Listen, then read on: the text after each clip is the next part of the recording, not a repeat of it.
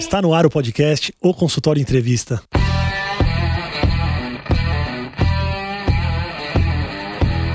Bem-vindos, eu sou Daniel Kruglenski, médico, cirurgião do aparelho digestivo e vou entrevistar aqui especialistas em diversas áreas que vão nos ajudar a crescer na carreira, melhorar a conexão com os nossos pacientes e a se desenvolver na profissão. Em um mundo voltado para a ultra especialização, eu sinto que cada vez mais pessoas com visão mais ampla, com a mentalidade e atitudes abertas à diversificação, têm se destacado bastante são muito boas no que se propõe a fazer e são aparentemente mais felizes. Há mais ou menos uns dois meses eu fui convidado para participar do encontro de internato da UFRJ, um encontro online promovido pela doutora Juliana Minsen, e o tema era O que a Faculdade de Medicina não me ensinou. E lá eu tive o prazer de conhecer o Dr. Eduardo Rocha, e é marcante como o mundo fora da medicina influenciou e influencia nas atitudes e nas escolhas do dia a dia dele. Então, para o podcast de hoje, eu fiz questão de convidar o Eduardo Eduardo é professor de nefrologia no UFRJ, ele tem doutorado em nefrologia pela Unifesp, ele fez residência médica em transplante de órgãos na França, no Hospital Necker-Enfant, fez residência também na UERJ de nefrologia e ele é graduado em medicina pela UFRJ. Obrigado por aceitar o convite, Edu. Eu que agradeço, Daniel. Sabe que quando eu falo de generalização e eu leio o seu currículo, parece um pouco de contrassenso. Então eu queria te perguntar: existe uma especialização com uma visão generalista? Isso é possível? Eu acho que sim, embora eu tenha sempre o cuidado de não ficar dando receita para ninguém, porque a minha trajetória é muito individualizada.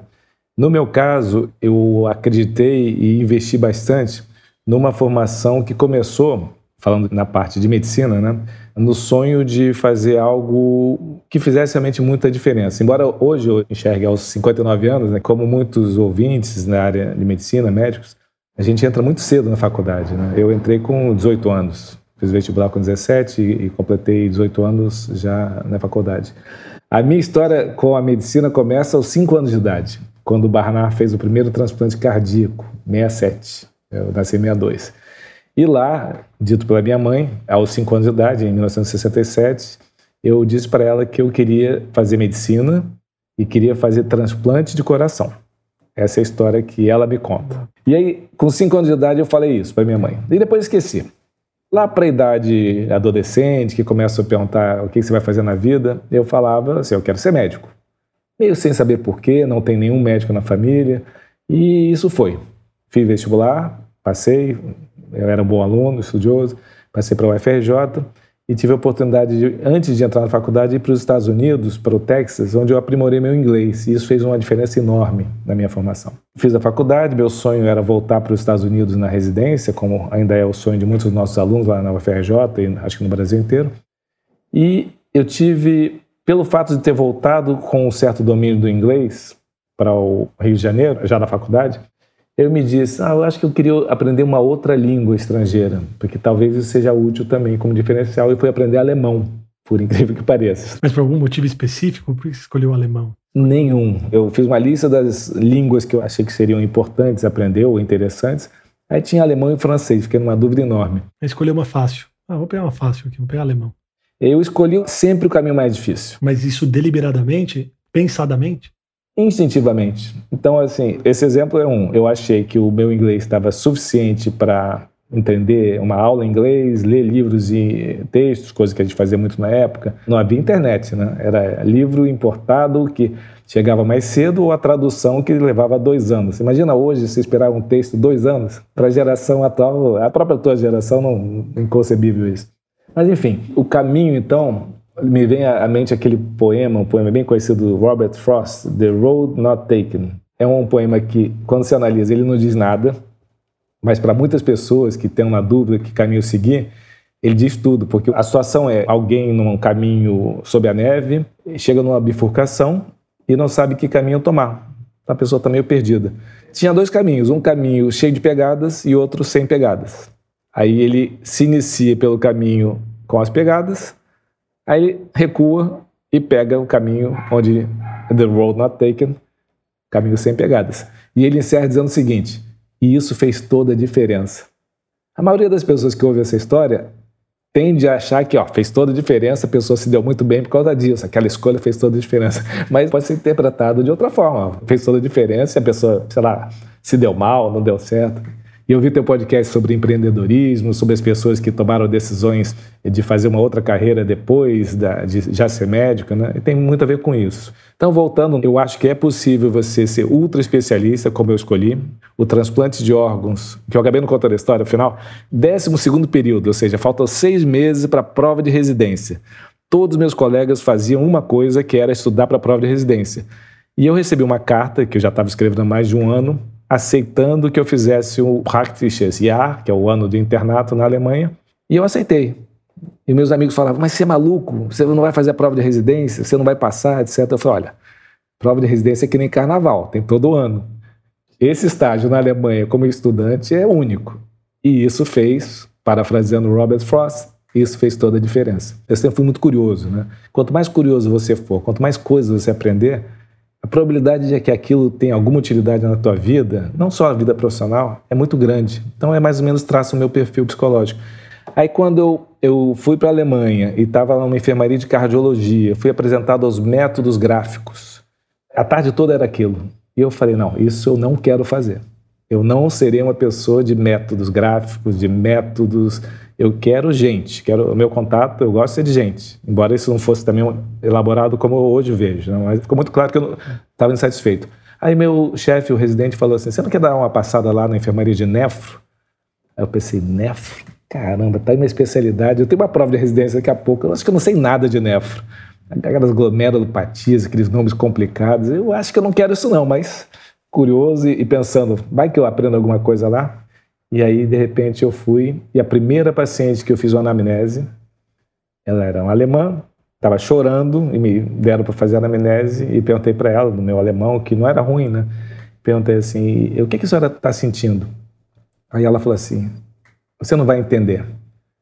E aí, esse você não vai entender, eu fiquei meio ofendido até. Falei, olha, se a senhora falar devagarinho, eu entendo. Ela, não, meu filho, seu alemão é muito bom, eh, você não vai entender o que eu estou sentindo. Aí contou a história dela, uma pessoa normal, que tinha uma vida normal e ficou doente dos rins. Evoluiu um tempo, perdeu os rins e precisou para viver de uma hemodiálise. E tempos depois ela recebeu um transplante renal. Aí no que ela falou de transplante renal, aquilo meio que acordou alguma coisa na minha memória, eu não lembrava dessa história dos 5 anos de idade. E ela contou a história que tinha voltado a viver graças a um transplante, se casado, tido filhos, etc. E naquele dia, ela tinha acabado de receber a notícia de que ela estava perdendo aquele rim e ia ter que voltar para a diálise. E por isso ela estava chorando. Aquilo me abalou de um jeito muito maior do que eu. Eu já tinha feito a anamnese, estava no último período da faculdade, fiquei muito abalado. E aquilo, fiquei remoendo, remoendo. E quando eu voltei da Alemanha, eu falei assim: eu quero fazer isso, quero fazer transplante. Aí quando eu voltei, já tinha uma atração pela cirurgia, então os elementos foram se compondo eu gostava de cardiologia. E aí eu pensei, será que eu quero fazer transplante de quê, né? Aí conversei com alguns amigos que foram meus mentores, me ajudaram muito, disseram assim, ó, eu acho que você deveria fazer transplante de rim, que é o que mais se faz. E tanto que eu estava lá na enfermaria de nefrologia. Aí eu falei, ah, então eu não, não, entendo muito disso não, mas é isso que eu vou fazer, eu vou fazer residência em nefrologia. E aí eu, eu tracei meu caminho. Então, Voltando à especialização, eu me formei, fui fazer residência de clínica médica e nefrologia, que na época era combinado, fazia uma prova só, e adorei, adorei de cara o que eu vi. E aprendi não só transplante, quanto nefrologia, e já que é para aprender e fazer bem feito, eu virei professor. Não gostava do assunto não, mas já que é para aprender, vamos lá, vamos fazer bem feito. que interessante, né? É um caminho que você tomou sem saber para onde ele ia, mas com, não sei se coragem é a palavra ousadia, talvez, não sei. Na prova para professor, em São Paulo, que eu conheço bem, fiz doutorado na Unifesp, sei que tem muito valor a livre docência, né? Mas no concurso para professor na UFRJ, eu fiz para adjunto, uma das provas era a defesa do memorial. E essa é um capítulo à parte da minha história, né? Que eu, primeiro, não sabia como é que se fazia um memorial para concurso, e fui ler o memorial das pessoas, né? Dos meus ex-professores, né? Só tinha gente que era muito inteligente, que tinha aquele currículo maravilhoso, isso, aquilo. E era uma autopromoção, porque o memorial, você conta a sua história de vida, né? em parte eu contei. Mas eu resolvi começar o meu memorial, e depois isso virou, obviamente, é um case né, pra, entre meus amigos, dizendo que foi corajoso, etc. Eu comecei o meu memorial dizendo assim: nasci em Xerém, um lugar praticamente desconhecido para a maioria das pessoas, até o surgimento do fenômeno musical Zeca Pagodinho. E essa é a primeira frase. Então, porque no fundo eu queria mostrar o seguinte: eu vou ser avaliado por colega, pelos pares. Eles estão admitindo na UFRJ, que é uma universidade tradicional, um colega, um professor, que vai provavelmente representar e ter o seu estilo. E eu queria mostrar que o meu estilo não era o estilo tradicional. E aí volta a tua pergunta. É porque, apesar de fazer o dever de casa e ter sido o melhor médico e aluno que eu poderia ter sido, eu não tenho dúvida sobre isso, que eu me esforcei muito para chegar onde eu cheguei, tenho orgulho disso, eu nunca me identifiquei com os modelos vigentes. E aí, com o passar do tempo, você vai ficando mais à vontade, com a experiência, vai ganhando tempo. Mas se você pensar, por exemplo, meu doutorado foi feito, embora tenha sido defendido da Unifesp, metade do tempo eu fiquei, dois anos e meio, na Universidade de Harvard, né? Que teria sido naturalmente a primeira coisa que você coloca no teu currículo. Né? Eu fui instrutor na Universidade de Harvard, que era uma das formas que eu tinha lá de ganhar um pouquinho a mais. Mas isso, para mim, não é realmente importante. Se você for no meu consultório, não tem meu nome, nem na porta do consultório, não tem nenhum diploma na parede, porque o que eu acredito é que as pessoas, e talvez eu tenha me beneficiado, você falou no início, a transformação do tempo, né? Hoje em dia, as pessoas não estão muito preocupadas com o teu título, onde você se formou, e isso vale assim, eu tenho mostrado para os meus alunos, tenho tentado mostrar pelo menos uma forma de fazer medicina, que não é olhando para trás, é olhando para frente. E isso coincide com que muitas empresas, se você faz algum curso de empreendedorismo, de gestão, etc., quem vai contratar alguém não quer saber de onde você veio, quer dizer, obviamente é interessante saber de onde você veio, mas quer principalmente saber as principais perguntas estão voltadas para os seus sonhos. E aí, o que, é que você quer fazer? Qual é o teu sonho? Como é que você se vê daqui a 5, 10 anos? O que, é que você acha que essa empresa aqui pode te ajudar a contribuir para um sonho e você, em contrapartida, contribuir para a empresa? E eu sempre pensei assim. Boa. Sabe que, para quem está ouvindo aqui, a gente, eu me identifiquei muito com o Edu, porque eu até não citei no começo, o Edu também tem um podcast, chama Som T. É um podcast que fala sobre saúde e arte. E além disso, ele também joga bola, e eu faço isso todo domingo. Tenho alegria de poder jogar bola todo domingo. Se bem que agora na pandemia a gente precisou parar, mas tem uma equipe que chama TR16, a gente joga bola todo domingo. E também gosto muito de música. Tenho meu grupo de música, a gente toca samba, eu já toquei rock. E eu me identifiquei muito com o Eduardo porque ele também tem essas atividades que estão em paralelo com a medicina. E eu queria entrar um pouco nesse assunto. Quanto sua vida está dividida entre medicina e não medicina? É, eu vou contar o meu dia, meu dia a dia, e aí você vai ver que eu ouvi um dos podcasts, eu acho que foi uma colega que é maquiadora agora, que ela dizia assim: quando eu mudei, eu achei que eu ia ficar aquele trabalho aqui, que ia ser é, mais tranquilo, acabou que foi muito mais intenso, né?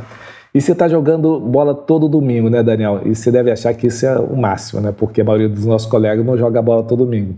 Se eu te disser que eu jogo agora futebol, eu sempre joguei uma pelada de quarta-feira e às vezes eu jogava quarta e sábado.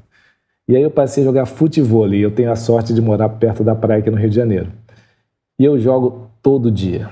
Só fazer um parênteses, quando você falando, eu ouvindo você falar sobre o meu futebol, tem que fazer um parênteses e agradecer as esposas aqui. Pelo menos eu tenho que agradecer a minha esposa, porque para eu jogar de domingo, de toda uma logística com os filhos e tal. Então, mas ela sabe que quando eu jogo eu sou mais feliz. Eu sei, exatamente. Eu também tenho essa sorte. E eu jogava uma pelada no sábado, mas o problema da pelada não era a pelada no sábado, é que depois tinha um pessoal tomando cerveja, você toma cerveja, mas a gente faz um acordo e, obviamente, na hora da cerveja tomava uma e ia almoçar com a família. Sim. São os, os acordos que a gente faz. Isso é fundamental.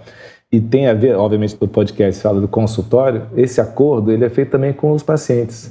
Eu estou pulando aqui, eu prometi que ia falar sobre o meu dia, mas já falando de uma primeira consulta. Na primeira consulta, eu levo, em geral, a consulta tem uma hora, uma hora e meia como primeira consulta. Nefrologia, é, você deve se preparar para um relacionamento de longo prazo, já que são doenças crônicas, na maioria dos casos. E eu peço cinco minutos ao final da consulta para falar sobre mim. Depois de ter ouvido o paciente atenciosamente, tentado ser a escuta mais ativa possível. E no final eu começo dizendo assim: olha, eu queria falar um pouco sobre mim. Isso eu não faço hoje, não faço há 20 anos eu tenho tal idade, sou casado, eu gosto de jogar futebol. E aí a pessoa vai, vai ouvindo, né? Até aí eu batuco no monobloco, não sei se você ouviu falar, um bloco de carnaval, que eu toda noite, terça-feira, então no carnaval a gente desfila. Eu bebo, gosto de vinho, já tive uma loja de vinhos. Assim, não bebo todo dia, obviamente. Janto, sou casado, tenho minha família, tenho jantares, viajo com frequência, minha esposa é francesa, a gente viaja de vez em quando para a França Aí o paciente vai ouvindo, né? E eu vou notando aquele certo incômodo que eu estou gerando, mas aí no final eu concluo dizendo assim: talvez você esteja se perguntando por que, eu estou dizendo isso tudo, mas eu estou dizendo pelo seguinte: é possível, ainda mais agora em termos de WhatsApp, isso aí, como eu falei, tem 20 anos, né? É possível que em algum momento que você precise de mim, você não vai me ter imediatamente. Porque eu posso estar fazendo qualquer uma dessas coisas, inclusive dormindo.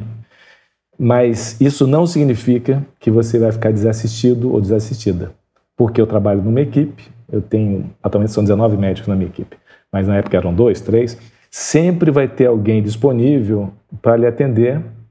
Por exemplo, pegando um desses exemplos, se eu estiver batucando, eu não vou nem ouvir que o telefone tocou, mas alguém vai estar disponível. Então a gente vai estabelecer, ó, primeira tentativa, se for uma emergência, vai para emergência, que eu não vou resolver.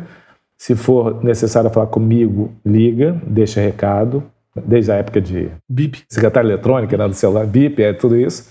E assim que eu puder, eu retorno. E se for uma coisa mais urgente, alguém da minha equipe pode ter certeza, se eu estiver viajando, alguém da minha equipe vai estar muito preparado para lhe atender.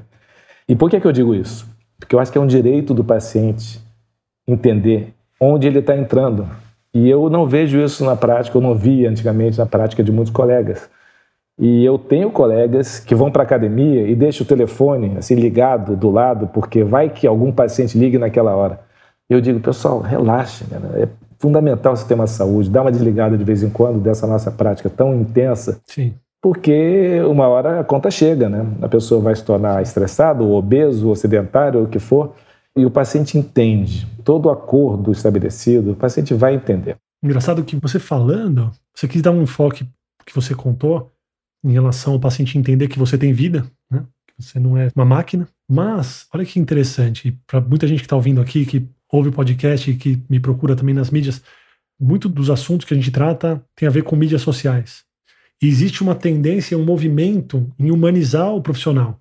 Então, na minha mídia social, ou na mídia social de quem está ouvindo aqui, a gente cada vez mais tem a intenção de também colocar o nosso dia a dia, que a gente também é gente, né? Então, que a gente sai, que a gente se diverte, que a gente tem lazer, que a gente pode ir de férias. Tinha aquela história, né? O paciente ligava no consultório, você está de férias, ah, o doutor foi para um congresso. Você não pode ir de férias, você está num congresso. Eu comentei sobre esse paralelo de exposição da vida pessoal nas mídias e exposição da vida pessoal no consultório, mas não é uma regra, tá? Eu, por exemplo, não exponho minha vida pessoal nas mídias também. E meus pacientes também não vêm tanto assim das mídias. Eu tenho muito mais encaminhamento de outros médicos. Não existe uma regra formal para isso. isso aí é, cada pessoa tem uma forma e não existe um jeito certo e jeito único. E é engraçado que isso que as pessoas tendem a fazer, até de uma forma intencional agora, para gerar uma conexão, você já fazia. Não sei se com esse objetivo, mas também tem essa função de conectar. A pessoa saber, na minha frente tem um ser humano. Eu te digo exatamente. A minha motivação básica era respeito mútuo e eu chamo a primeira consulta como ajuste de expectativas. Sempre os pacientes até acham engraçado. Perfeito. E eu digo coisas do tipo: olha, a gente não se conhece. Você veio aqui com uma expectativa baseada em algo que você ouviu falar e não sei se essa expectativa vai ser correspondida, né? Outro exemplo, né? O paciente vem, já passou por dois ou três. Quanto mais senior já vai ficando, mais a gente pega segundas opiniões, terceiras opiniões. E eu digo, olha, a probabilidade de eu mexer hoje na sua receita para escrever alguma coisa é próxima de zero. E o motivo principal é nós não nos conhecemos. E eu fico muito mais à vontade de intervir depois de ter um bom diagnóstico, de saber com quem eu estou lidando, etc, etc. Isso leva tempo. Não vai ser uma hora de consulta, uma hora e meia, que vai estabelecer essa relação de confiança necessária para que o nosso tratamento seja efetivo. Como eu falei, se eu trabalhasse com doenças agudas em que uma consulta tem que ser resolutiva, eu estava mal. Mas eu acho que eu já escolhi uma profissão que requer relacionamentos de longo prazo. Né? Sim, você está dando ensinamentos valiosos de conexão com os pacientes. E aí veio uma pergunta à minha cabeça. Não sei se você tem esse número, mas quantas pessoas ou quantos pacientes você já perdeu por ser aberto desse jeito e por falar que você não vai responder o WhatsApp na hora, que você talvez não atenda o telefone e que alguém vai atender? Para quem está ouvindo a gente aqui? Antigamente eu, eu, dizia que esse número era 1 em 10 ou 20. Mas eu dizia, assim, só para não soar arrogante dizer que todo mundo entende e aceita. Hoje eu posso responder dizendo que eu não me lembro do último paciente que ouviu essa história e todos ouvem. Certamente esse podcast alguns pacientes vão ouvir. Eu não me lembro do paciente que não voltou. Aliás, eu me lembro de um que foi muito convicto, um senhor mais assim na época eu devia ter uns 40 anos, talvez, e agradeceu, falou, doutor, muito obrigado pela sua franqueza, mas eu preciso mesmo de um médico que esteja disponível o tempo todo. E aí o que, que eu fiz? Eu recomendei um colega que tem esse perfil, ou pelo menos, não sei se o termo adequado é se vende assim, mas de alguma forma a gente está ali vendendo um produto, né, que é um serviço, não é um produto, mas um serviço. Pelo que eu sei, foi tudo bem. E os meus colegas me conhecem, né? E no longo prazo, todo mundo se conhece. A nossa profissão, a gente está rodeado de pessoas que se preocupam em vender uma imagem, parecer de um jeito, mas no longo prazo, todo mundo se conhece. Agora tem um comentário curioso sobre mídias sociais. E lembra que eu sou jurássico, né? Eu estou me aproximando dos 60. Na minha mídia social, eu raramente fico colocando questões pessoais minhas, hoje em dia, e também os pacientes acabam descobrindo, né, é, onde é que eu estou, minha mídia social, mas eu não tenho uma mídia assim, doutor Eduardo Rocha, ou etc., porque não é meu objetivo, é, não sei nem porquê, mas é, que a mídia social seja uma fonte de captação de pacientes. Sim. Pacientes, em geral, vêm dos colegas, e os colegas me conhecem há muito tempo, desde os anos 80, né, eu me formei em 86. Então, hoje em dia, as pessoas, não sei nem se me previne o paciente, mas o paciente já chega mais ou menos sabendo o estilo que vai conhecer. Está na moda agora de escrever, já que a gente está no programa de áudio, né? Como é que eu sou, assim, né? Então eu sou um homem pardo de pele, com traços às vezes meio bolivianos, paraguai, meu pai é do Rio Grande do Sul, sou filho de uma paraibana com um gaúcho.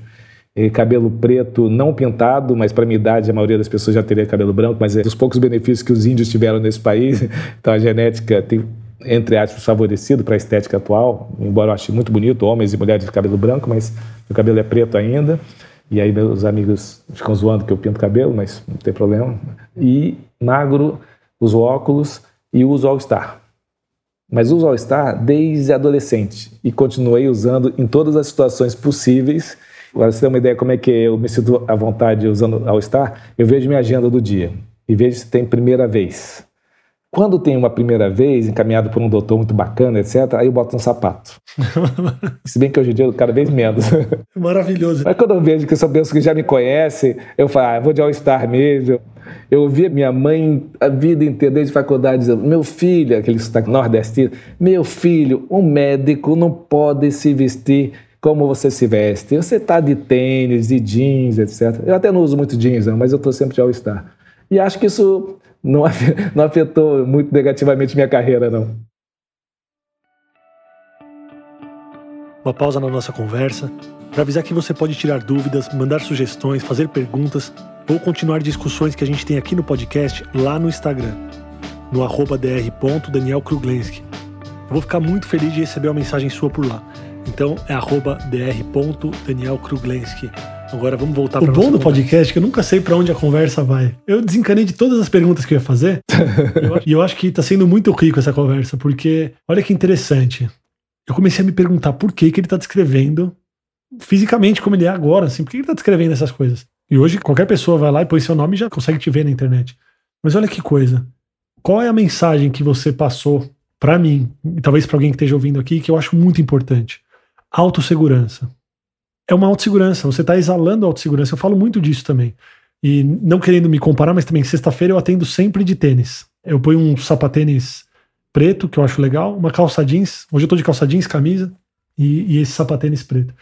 E eu dou uma olhada na agenda também.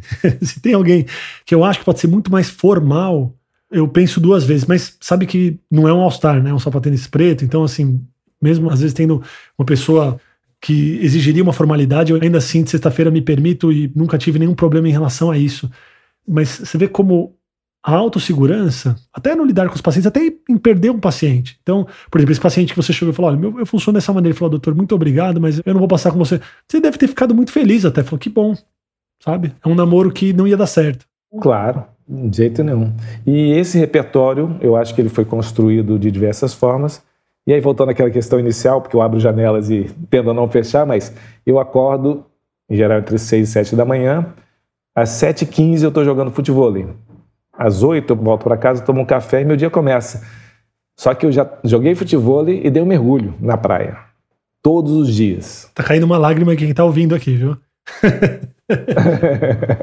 pois é. Não, só para mostrar que isso é possível, né? Não é possível se eu morasse a uma hora da praia, já não dava né? porque entre ir e voltar e, e, começar a trabalhar, porque é, ainda mais no Rio de Janeiro, né? Isso para a imagem de um vagabundo é muito próximo, mas eu ainda chego lá. Eu estou trabalhando muito para ser vagabundo um dia na vida.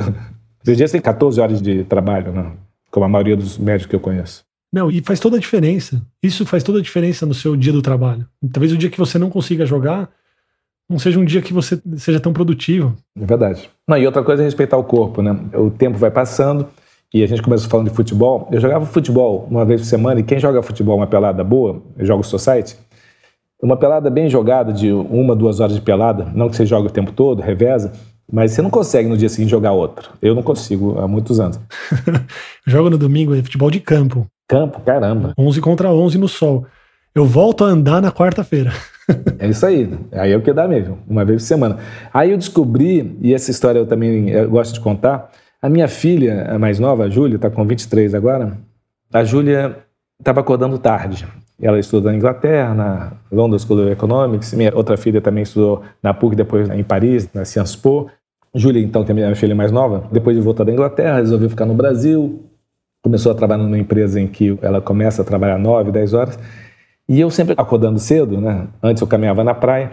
Caminhava na praia e via um pessoal jogando futebol, né? E aí eu ficava naquela coisa, eu falei, caramba, escolinha de futebol. Mas eu não estava nem assim pensando especificamente em jogar futebol, porque é um outro esporte, nunca me atraiu tanto. Eu gosto de futebol. E aí um dia eu pensei assim, pô, vou chamar a Júlia, dar uma pegadinha para ela e chamar ela para me ajudar a jogar futebol, porque afinal de contas eu tô velho, chegar lá, como é que eu vou me enturmar? E ela sabendo que isso é papo furado, que eu me enturmo em qualquer lugar. Aí eu falei, Ju, vamos, vem comigo, vamos fazer umas aulas. Aí ela foi. E durante um ou dois meses a gente começou a ter aulas juntos.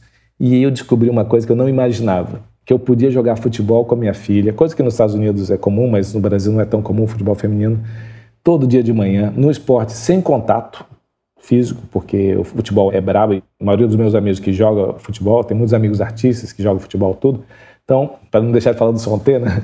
E eles preocupam. O, Ginga, que é músico de violonista, ele tem preocupação de jogar no gol, cair numa mão, imagina, é a carreira dele ali. E o futebol não tem contato. E você joga entre pessoas. Tem o Lula, que é advogado aposentado, tem 70 e poucos anos.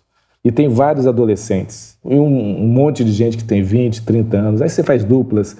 É físico bastante, porque é na areia. Né? Faz duplas femininas, duplas masculinas. Então esse convívio, que eu já tinha a experiência um pouco de convívio com diferentes classes sociais e idades, que é muito educador para quem lida com pessoas, eu já tinha experiência na batucada, né, no monobloco, e agora com o futebol. E aí a gente acha que não vai trabalhar.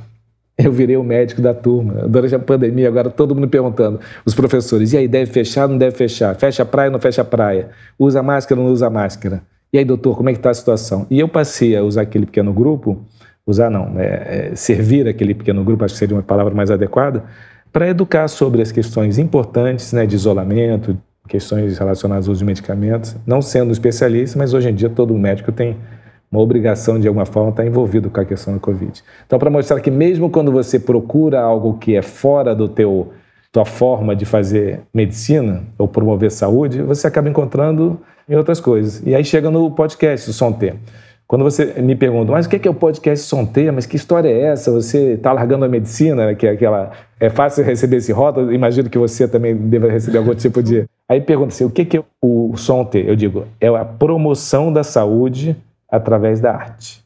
Né? E vou além, porque o podcast é uma das ferramentas. Eu comecei no meu dia 18 de abril passado, eu completei 59 anos. Eu funciono bem com um prazo, né? E eu comecei a escrever um livro. Parabéns. Obrigado. Que eu vou publicar no dia 18 de abril, onde vou completar 60 anos. E o livro não tem título ainda, mas vai falar sobre saúde e arte. E já falando um pouquinho, ele é influenciado por um livro de um músico, que é o David Byrne, fundador do Talking Heads. Para quem é da minha geração, anos 80, Talking Heads foi um grupo muito revolucionário nos Estados Unidos, e o David Burns escreveu um, um livro que se chama How Music Works.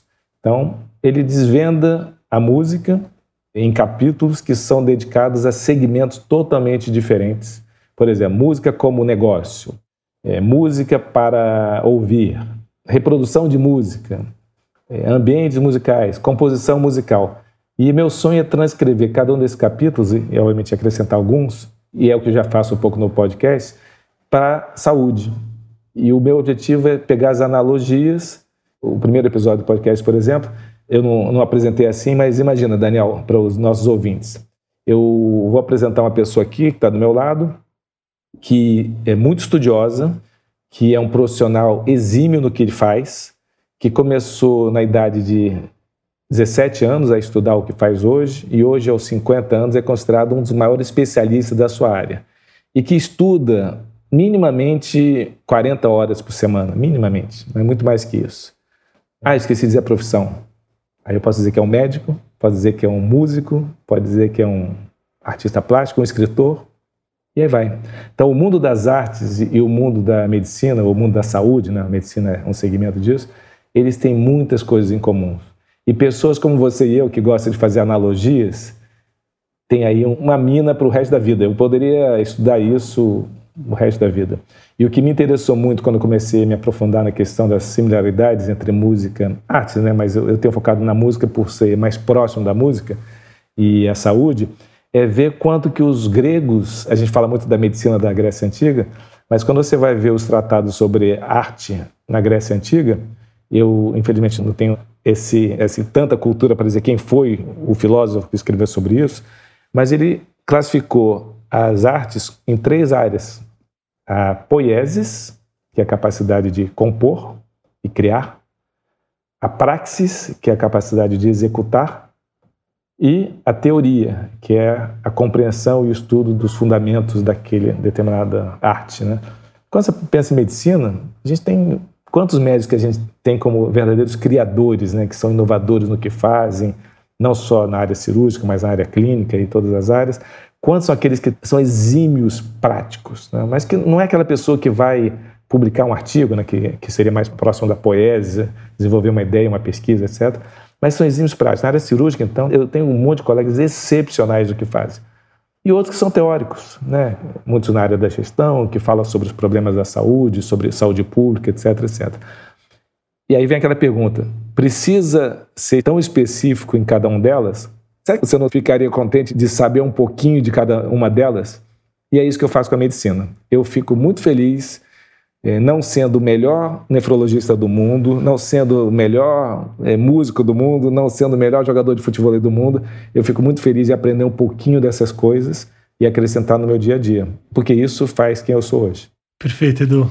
Sabe que essa conversa poderia durar seis horas, né? Eu adoraria. Não sei se teria um vídeo para isso, né? Muito bom. Edu, quem quiser te procurar, entrar em contato, tirar dúvidas, te presentear com um All-Star. Família agradece. Onde pode te encontrar? Bom, no Instagram eu sou Edu Rocha MD, né, de Medical Doctor. É fácil de me achar lá. E o meu e-mail é edurrocha.me.com se alguém se interessar, mandar um e-mail. E tem a homepage, se bem que não está ainda muito elaborada, do Som T, que é somT.fm. E o podcast que está em todos os tocadores, que é Som T, com acento no R. Legal. Muito bom. Edu, obrigado. Obrigado pelo seu tempo. Obrigado por dividir a vida pessoal com a gente aqui. Acho que foi muito bom. Eu que agradeço. Parabéns aí pelo teu projeto, consultório. E eu acho que, sem nenhum exagero, o teu podcast é uma necessidade para a maioria dos médicos principalmente aqueles que estão em formação, ou mais jovens, ou os alunos de medicina, porque a gente nota que falta muita orientação quando a gente tem aquelas dificuldades, aquelas dúvidas, né?